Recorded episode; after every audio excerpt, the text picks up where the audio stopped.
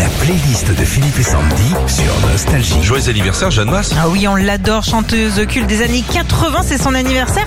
Alors on redécouvre ensemble ses plus grands tubes. Johnny Johnny, évidemment. En 85, elle écrit l'intégralité des textes de son premier album, dont ce tube qui se vendra à plus de 700 000 exemplaires. Et il paraît que la musique serait inspirée d'une chanson de Chopin. Écoute, hein, Bah ouais. je savais pas. Il y en a un qui est génial, c'est le cœur en stéréo.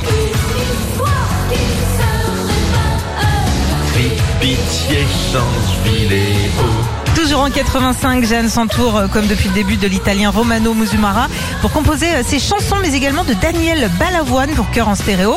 Et suite à ça, elle remporte deux victoires de la musique la même année. La playlist de tube de Jeanne Masse en rouge et noir. C'est la meilleure, celle-là. Énorme tube au point que pour le clip en 86, Jeanne se colore les cheveux en rouge et noir, c'est bien fait quand même. Avec cette chanson, elle devient la première artiste à se classer en même temps numéro 1 au top des singles, mais aussi des albums. Rappelez-vous de ce titre, L'Enfant.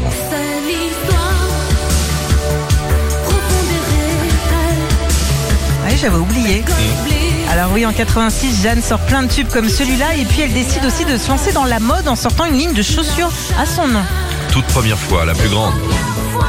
Alors ça, c'était en 84 qu'on découvre Jeanne Masse avec ce tube qu'elle écrit elle-même après avoir été speakerine pour la télé italienne. Et il faut savoir qu'elle l'avait chanté 4 ans plus tôt avec l'italien, c'était en 80 avec Coro Di Vento.